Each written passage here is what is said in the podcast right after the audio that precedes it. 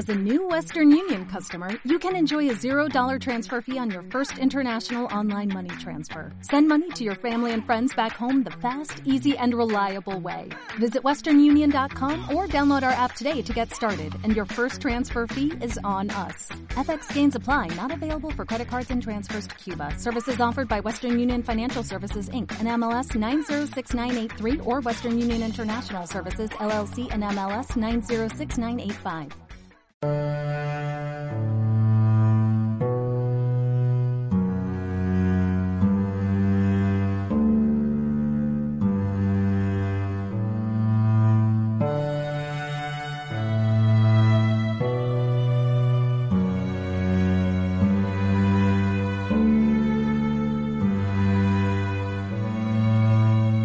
Bueno, se acerca el Día de la Madre. Este domingo celebramos el Día de la Madre y ya andaremos preparando alguna tortita, alguna comidita, las mamás o las mamás de las mamás o los hijos para celebrar el Día de la Madre.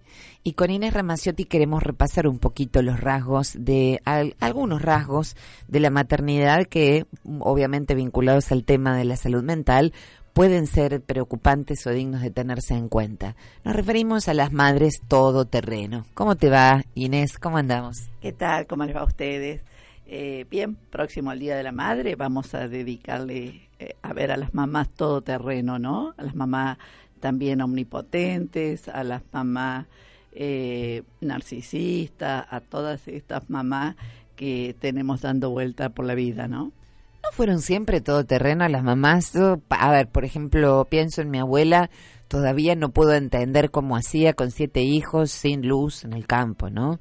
Este, cómo hacía con siete hijos sin, sin luz, y cuando digo sin luz, digo sin lavar ropa, sin heladera, ¿no? Este, y bien que crió a los siete hijos sanos, ¿viste? Ordeñando vacas, sacando agua del pozo. Estoy hablando de mi abuela, ¿no? De mi tatara tatarabuela, ¿no? Hasta hace poquito nada más. Y bueno, nada, hasta cuando me cuentan mis tías o me contaban mis tías, que además encima de todo lo que significa el diario vivir, es, escardaban, se llamaba, los, escardaban los colchones una vez al año porque se decía que había que ventilarlo, abría los colchones, imagínate siete hijos más el suyo, ocho colchones, los abrían y los escardaban al sol para hacerlos de nuevo mullidos y para que le entre el aire y qué sé yo, cosía la ropa y encima le faltaba un ojo, porque un alambre le había sacado un ojo. Pues sí, ¿cómo hacían? Entonces la pregunta es, ¿no fueron siempre todo terreno las madres? ¿Qué es eso desde la perspectiva psicológica, desde la que vos lo miras? Mira, las mamás en realidad eh, tenemos esa posibilidad de funcionar en muchos momentos como todo terreno. Creo que las madres de antes eran más todo terreno que las madres actuales eh, son han sido mucho más sacrificadas aquellas madres con los recursos que tenían eh, para cumplir el rol materno. Eh, está bueno que una mamá pueda desplegarse y cumplir con las necesidades de los hijos, pero tenemos un límite y nos cuesta bastante aceptar ese límite de esa mamá omnipotente que tiene que poder todo, como nos ven los chicos. Eh, yo digo siempre que nuestros hijos creen que somos de hierro, eh, que no nos vamos a eh, quebrar, que tenemos que resistir, que tenemos que estar, que siempre podemos funcionar como esta super mamá.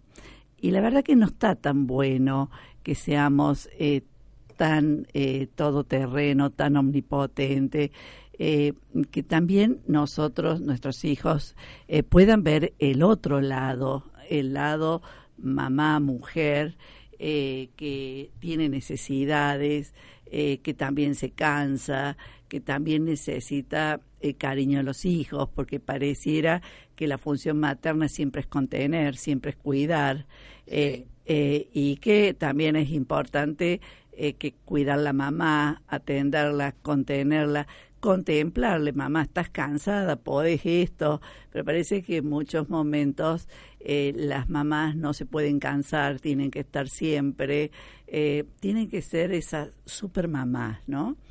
Y yo siempre digo, ¿y de dónde viene esto de la super mamá? excelente pregunta, porque vos hablabas y yo ya me imaginaba unos cuantos tribunales de justicia para sentar en el banquillo de acusado a unos cuantos responsables de eso, de la supermamá. ¿De dónde viene? Bueno, la supermamá viene de la misma mamá. Me mataste, no. No, no, no, yo quería sentar en el banquillo del acusado, a, por ejemplo, a alguien con sotana o, o alguien con de sexo masculino o mm, algunos cuantos filósofos, ¿eh? No, a vos no, corazón, si vos sos un tierno. No, me hablo de la historia. Y me mataste con eso. O sea que la supermamá viene de la propia, somos los primeros responsables. Somos las primeras responsables. Somos los responsables porque, a ver, nace el bebé y nosotros somos los que le damos de comer, eh, los cambiamos, los cuidamos. Eh, y el bebé, ¿cómo nos percibe? La mamá es la que me calma todo y nos preocupamos de seguir manteniendo esta imagen, porque entonces entramos en una relación, un vínculo muy fuerte con el hijo, donde este hijo me necesita siempre, este hijo me gratifica, este hijo me completa. Entonces, es hermoso este hijo es una arcilla que yo puedo modelar según mi, imagen. Exacto. Este hijo es lo que yo quiero. Ahí entras con voz de arpía, además. Exacto. Viste que, que somos malas las madres. Bueno, es así. Entramos a modelarlo, entramos a hacer lo que nosotros queremos y de alguna manera, ¿qué le despertamos en el hijo? ¿Qué es lo que esta mamá quiere? ¿Qué es lo que la complace a esta mamá? Devoción. Devoción, sumisión, dependencia. Entonces creamos hijos bobos, hijos que no pueden pensar por sí mismos, entonces, es importante que ese primer momento donde la mamá sí tiene que funcionar como la todoterreno, porque es la que contiene, es la que le sabe calmar el dolor de panza cuando el bebé está con cólico, es la que tiene todas esas funciones, la que da la teta, la mamadera, eh, llega un punto donde hay un alguien que viene y dice, paremos, acá no son dos, acá somos tres y tiene que haber de alguna manera un padre o alguien que cumpla este rol que rompa esta relación idílica mamá-hijo para que para poder destetar a este hijo, destetarlo en el vínculo, no solamente hablo de, de la parte de la, de la lactancia, destetarlo para que este hijo pueda ser independiente y pueda pensar por sí mismo, porque si no, estos hijos siguen haciendo lo que mamá quiere que haga y no pueden permitirse nunca eh, esta independencia y decir, aunque mamá le guste esto, yo hago lo que quiero, yo elijo la novia que quiero y no elijo lo que mamá quiere. Entonces, eh, la novia o el novio. Entonces, eh, esta cuestión de la mamá omnipotente, que está siempre, super mamá, está bueno en un momento, pero después tenemos que saber mostrarle a nuestros hijos que no somos todoterreno, aunque nos creamos que somos todoterreno, eh, y eh, que ellos vean la otra parte de la mamá que se equivoca, de la mamá que se cansa, de la mamá que necesita el mimo, eh, esa mamá de carne y hueso que es la que le va a permitir también poder eh, elegir en el futuro parejas de carne y hueso y no totalmente idealizadas como a veces las mamás nos queremos vender.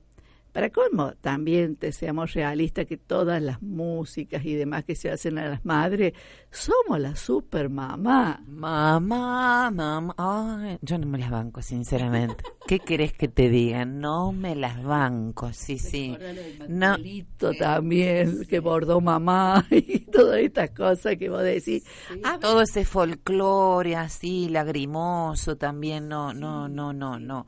No, y además me parece como que fruto de ese nudo que Freud describe también y que vos estás describiendo, ¿no? De un nudo este donde la mamá reina siempre es la reina pero nunca gobierna del todo o gobierna gobierna pero por mecanismos un poco sutiles, no muy explícitos, eso es peligroso, como la telaraña, ¿no? Porque quiere decir que se arpía, ¿no? Pero, pero eh, digamos, es fruto también de, de personas que no han podido de, este, salirse de la telaraña de la gran mamá araña, que es divina, la telaraña es divina, la araña es divina, pero hay que despegarse, porque en lo que vos estás describiendo se juega el futuro del desarrollo de un individuo como persona, ¿no? Es decir, si esto no ocurre, el individuo no madura, no es persona. No madura, no madura, queda pegado en un vínculo enfermizo donde eh, no puede hacer ninguna elección si no es a partir de la veña de la mamá.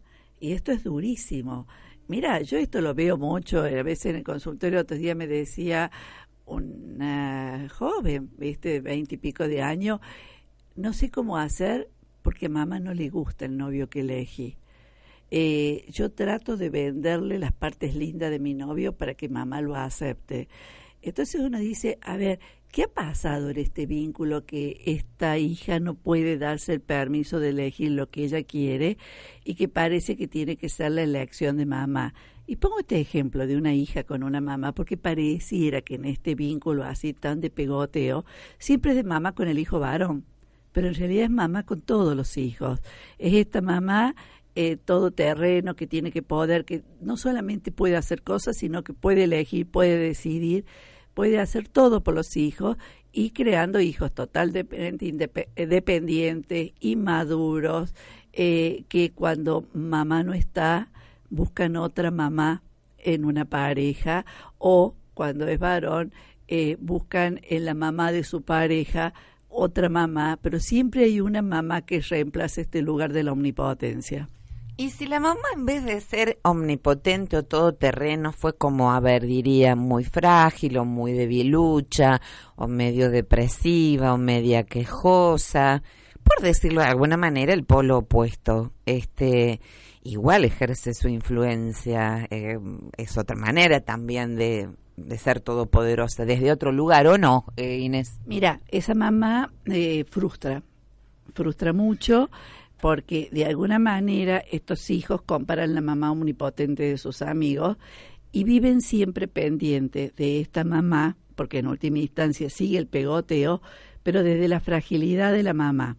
Y con toda la frustración, cómo me hubiera gustado tener una mamá como la madre de fulano, de Mengano, y tampoco pueden despegarse, porque en última instancia eh, tienen que tratar de complacer a esta mamá a ver si la sacan del lugar de la fragilidad. Pero fundamentalmente es también una fuente de frustración. En la otra la mamá frustraba con puede todo. Acá frustra, esta mamá no puede nada y yo me quedo con muchas necesidades sin satisfacer. Entonces, ojo, busquemos un punto medio porque esta mamá frágil, esta mamá que hay que cuidarla, que no se le puede decir nada porque que a veces también vienen desde el papá, no le cuentes a tu madre, se va a poner tan mal, eh, cómo le vamos a hacer esto a la mamá y también hay un papá. Es una mamá niña esa. Exacto, es una mamá niña que de alguna manera a este papá le queda cómodo también tener esta mamá niña para eh, sentir que en última instancia este lugar de omnipotencia lo conserva él. Pero los hijos quedan en la misma trampa, en la misma tela de araña de no poder despegar, porque si despega, les llena de culpa. Abandonan a esta madre que tanto necesita en los dos casos, estas madres, tanto la omnipotente como la frágil, necesitan de estos hijos para ser revitalizadas. Entonces es preocupante ocupemos el rol que nos corresponde, mostrémonos como debemos, como somos, con lo que sentimos, no nos callemos todo. Eh, es bueno que cada tanto le digamos, che, ya no soy de hierro. Entiende que a mí también cuando me contestas para el diablo me haces bolsa.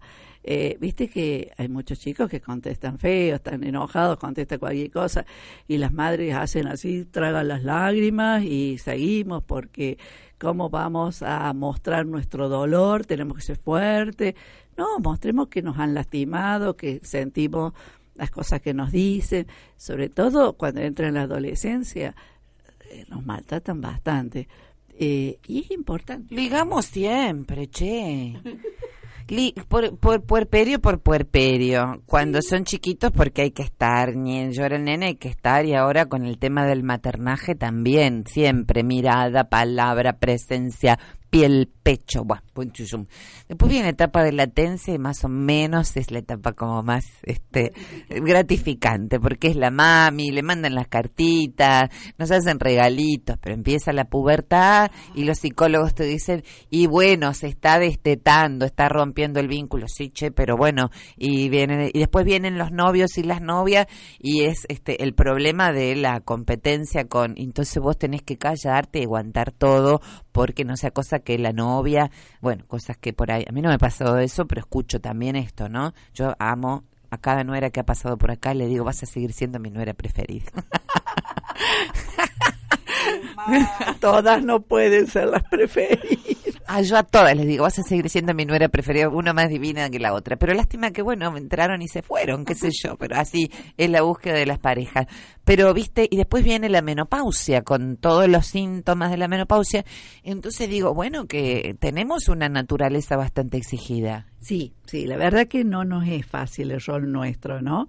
Eh, y que siempre eh, tenemos que estar bastante presentes y aguantadoras de, de todo. Pero eh, por eso yo insisto que eh, pidamos, eh, hagamos valer nuestros derechos en el sentido y no nos exijamos de ser esa mamá, eh, la buena mamá. Eh, yo eh, recuerdo por ahí una paciente que me dice eh, que acaba de tener un bebé, tengo miedo de ser mala mamá porque me canso cuando el bebé llora mucho y, la verdad que no lo aguanto.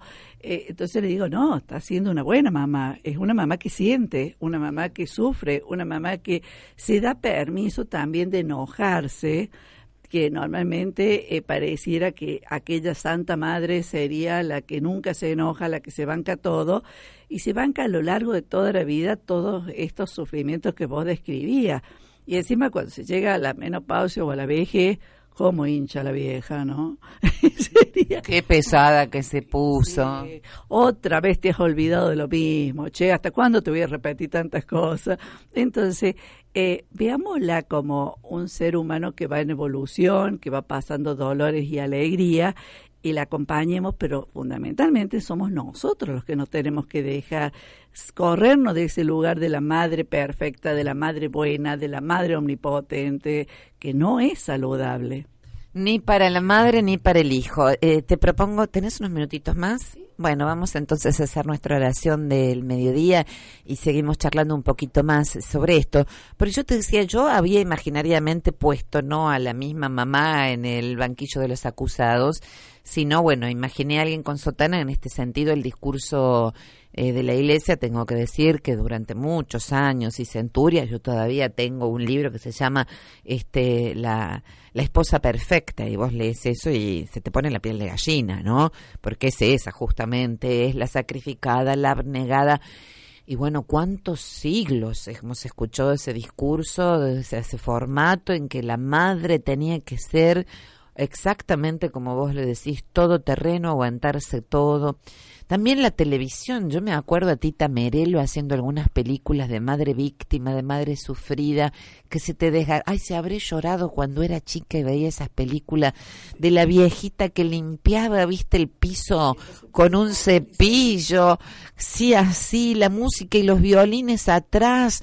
Y todo eso nos lo tragábamos hasta hace unos pocos años atrás, digamos, ¿no?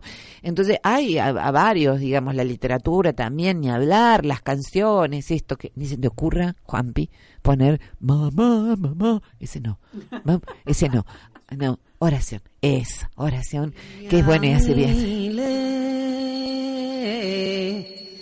Oh, no. yamile o do momo ache iche mi saramavo e yamile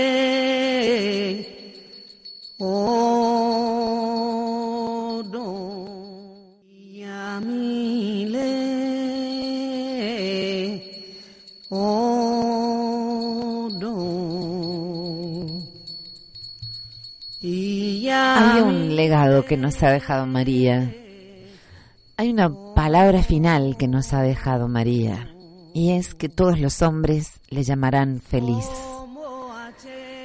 Oremos a esta madre que se autodenominó bienaventurada. Bienaventurada por toda la eternidad. Y no olvidemos que esta madre, benevolente, misericordiosa, es una mujer feliz.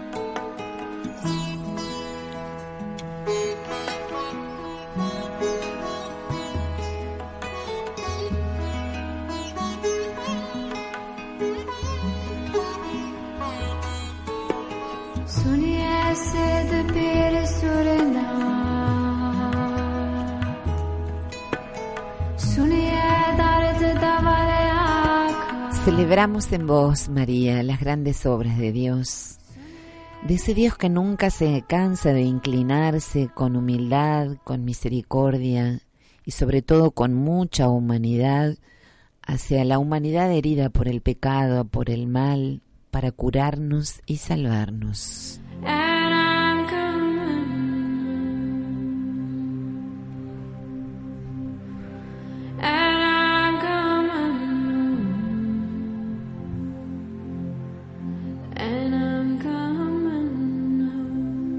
Ante tu imagen en Fátima tan querida por nosotros, te decimos, estamos seguros de que cada uno de nosotros es precioso a tus ojos y que nada de lo que habita en nuestros corazones te es ajeno.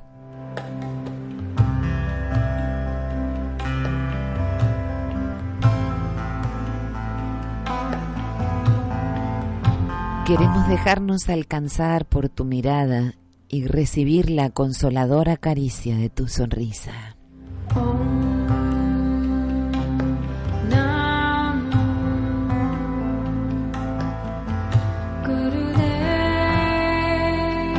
Custodia nuestra vida entre tus brazos. Bendecí y reforzá todo deseo de bien. Reavivá y alimentá la fe. Sostené e iluminá la esperanza. Suscitá y animá el amor y guianos a todos nosotros por el camino.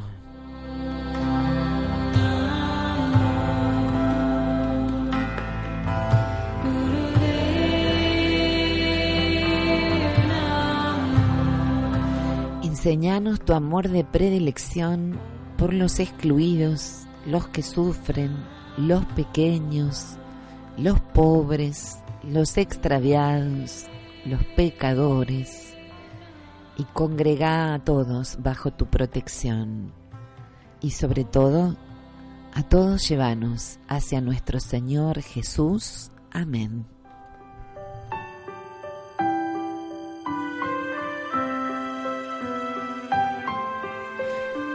Bueno, seguimos un ratito más compartiendo con Inés Ramaciotti sobre las madres. Tu comentario nos ayuda y tu pregunta también. Escribinos.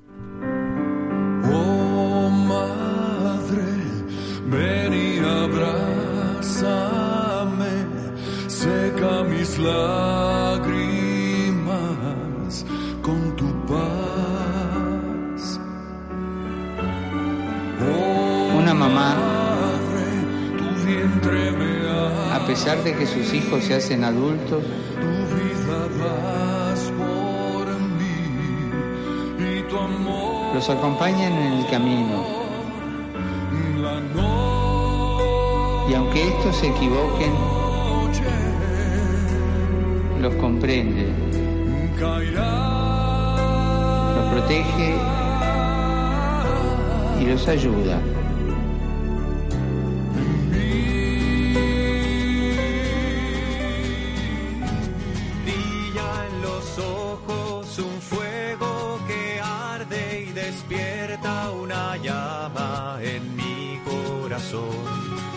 Nueva es la paz y mayor la alegría los mismos colores, más otro el sabor.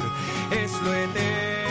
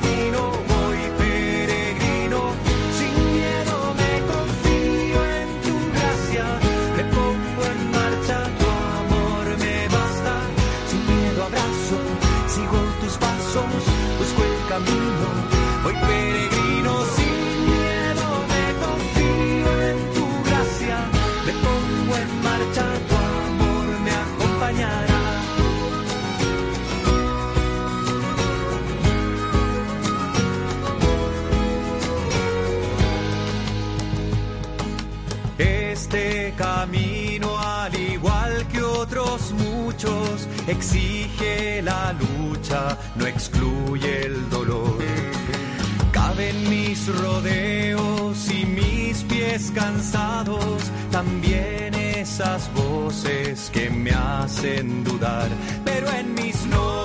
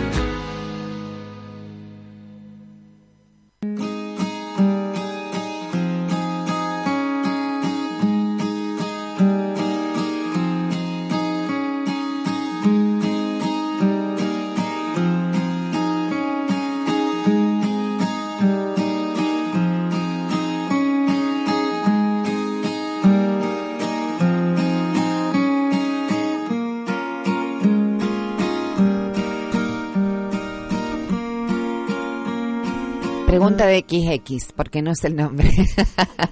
Pregunta de XX, que se identifique en todo caso. ¿Cómo se hace para tratar con mamás todoterreno que son demasiado acaparadoras? Bueno, es darse permiso de no eh, complacerla a esta mamá, eh, fundamentalmente, ¿no? Porque esta mamá todoterreno eh, también está de alguna manera propiciada por hijos que le queda cómodo a la mamá todoterreno. Es decir, ya que vos podés, haceme, ya que tal cosa, vos, a ver, vos sola que haces esto, haces lo otro, entonces eh, es romper fundamentalmente este vínculo de pegoteo y de complacencia mutua.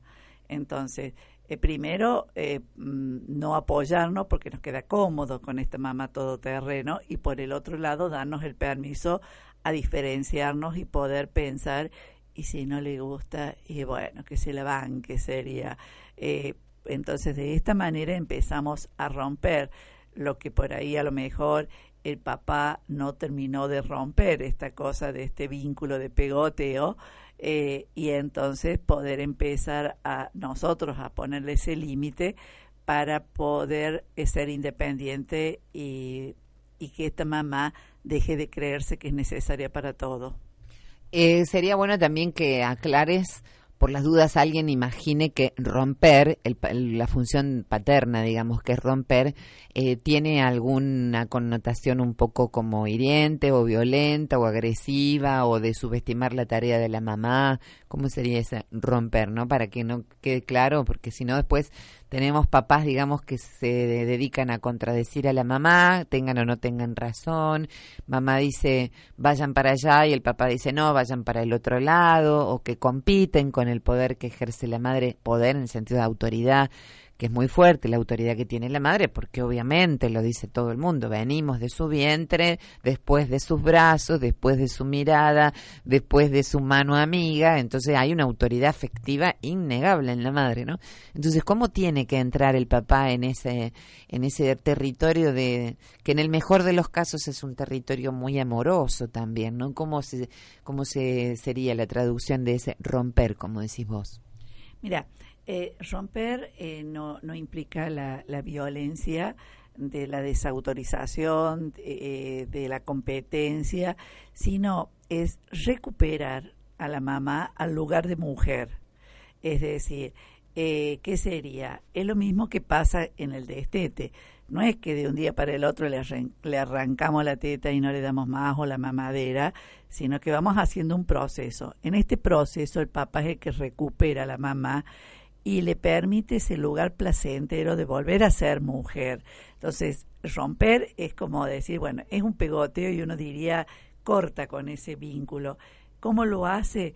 Y lo hace diciendo, eh, para mamá, para fulana, eh, la mamá también necesita su tiempo, la mamá tiene que descansar, en este momento la mamá duerme, me ocupo yo de, de ustedes, la mamá está cansada, déjame, tiene que ver más con el amor que con la violencia, tiene que ver con darle a esta mujer que da tanto ese lugar placentero de no ser la madre sufriente siempre y de poderla recuperar eh, en el lugar también de esposa, porque esto lo vemos mucho, que a partir de muchas separaciones matrimoniales eh, o rupturas que se van dando, eh, cuando uno pregunta desde dónde viene esto, dice, desde que nació el primer hijo nos distanciamos. Es decir, al nacer un hijo, esta mamá no pudo salir del rol de madre y volver a ser en una parte madre y en otra parte esposa o mujer si no tiene esposo, eh, y quedó atrapada solamente en la función materna. Y esto es importante porque les cuesta mucho entenderlo cuando yo lo explico en el consultorio. Es necesario que el hijo se frustre. La frustración ayuda al desarrollo, a la maduración, al crecimiento, a prepararlo para la vida.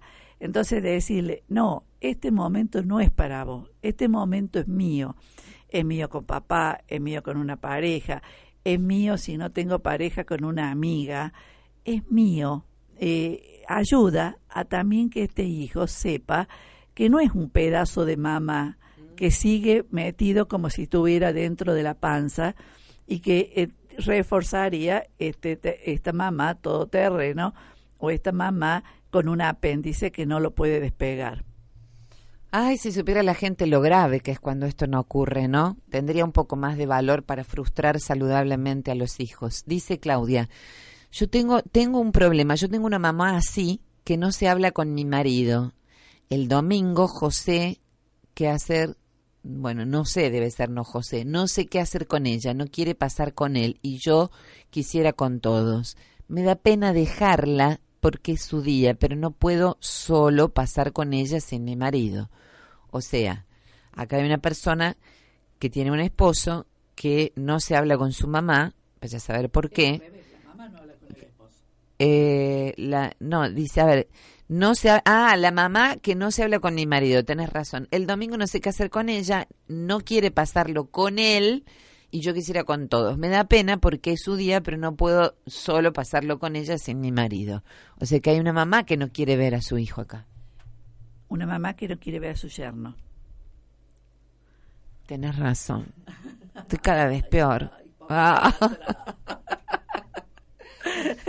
Primero interpreté el revés, ahora eh, o sea, una mamá que no quiere ver a su yerno, eso es. Exacto. Bueno, a ver, Claudia era, ¿no? Claudia, yo creo que eh, cuando vos decís en la expresión no quiere pasar con todos, quiere decir que, ella- que Claudia es mamá también. Eh, si Claudia es mamá, que priorice ser mamá, festeje con sus hijos y después destine un rato a la tarde, vaya a tomar un té con la mamá y la festeja.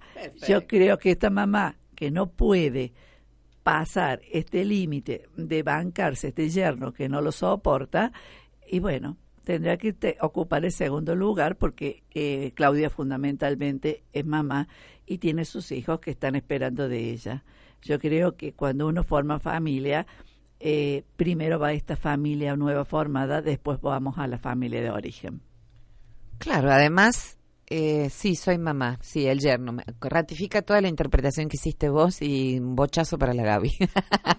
Eh, Re bochada estoy, gracias Claudia. Eh, eh, claro, o sea, lo que concretamente cuando una mamá se quiere poner en el último lugar, en el lugar de víctima, por decirlo de alguna manera, aparentemente sin motivos, porque bueno, supongo yo que tu esposo, ¿eh?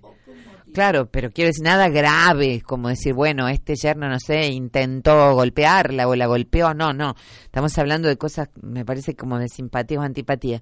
Ah, yo me pongo, yo con él no quiero saber nada. Bueno, jódete. Exacto, exacto. Y supongamos en el caso extremo que vos planteaste, este yerno ha sido violenta con esta mamá, la ha tratado mal, bueno, hay mamás bastante sensibles o mamás demasiado metidas que a veces los yernos le ponen un límite también.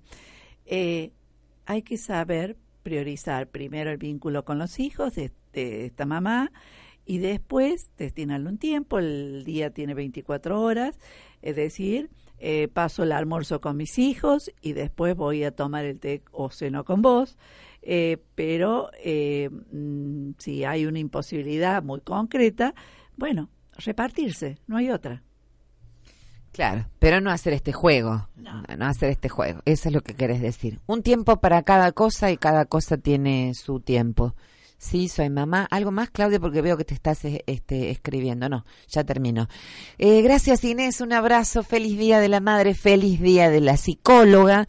Este, hoy es el Día de la Psicóloga, así que con vos también saludamos a todos los psicólogos y psicólogas eh, en este su día. Ya voy a compartir un minutito a ver si encuentro acá por qué es el Día de la Psicóloga. Eh, el 11, del 11 al 13 de octubre eh, de 1974, la Confederación de Psicólogos de la República Argentina convocó al primer encuentro nacional de psicólogos y estudiantes en la Facultad de Filosofía y Humanidades de la Universidad Nacional de Córdoba.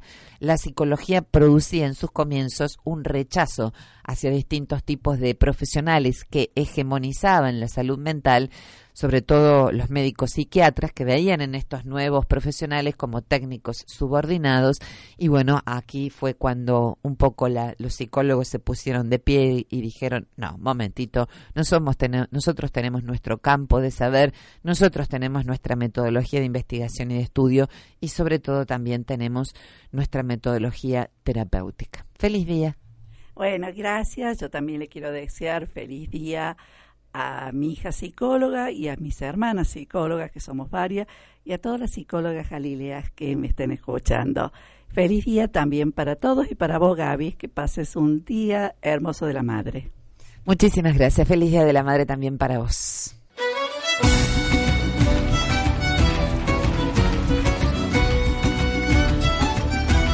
Asuntos pendientes.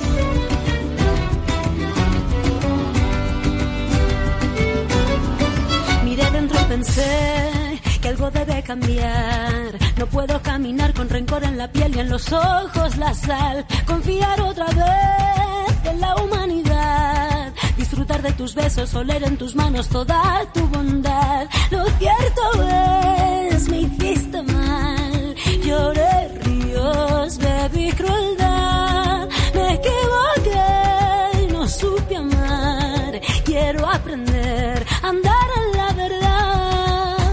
La razón de las horas perdidas Entender el perdón como un gesto de amor para toda la vida. Aceptar que hoy es hoy y que ayer fue pasado. Que aprender a vivir es saber descubrir que el futuro está actuando y olvidar el dolor de palabras hirientes y cambiar la razón, ojos que no te ven, corazón que te siente, entregarme a la luz cuando llegue el momento y buscarte en mi alma, encontrarte, saber y sentir que no tengo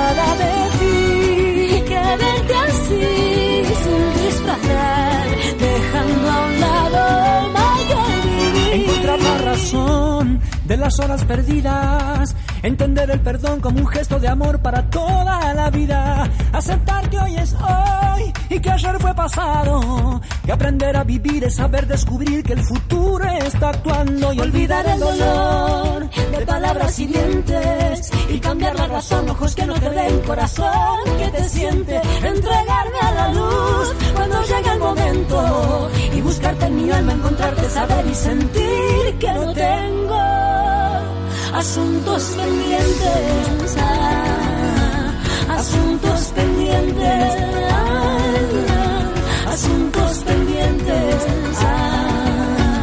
asuntos pendientes, asuntos pendientes, asuntos pendientes, asuntos pendientes, asuntos pendientes.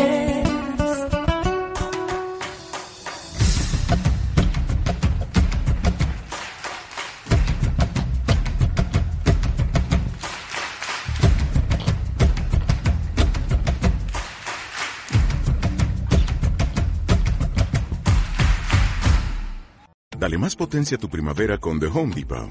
Obtén una potencia similar a la de la gasolina para podar, recortar y soplar con el sistema OnePlus de 18 voltios de Ryobi desde solo 89 dólares. Potencia para podar un tercio de un acre con una carga. Potencia para recortar el césped que dura hasta dos horas. Y fuerza de soplado de 110 millas por hora. Todo con una batería intercambiable. Llévate el sistema inalámbrico OnePlus de 18 voltios de Ryobi. Solo en The Home Depot. Haces más. Logras más.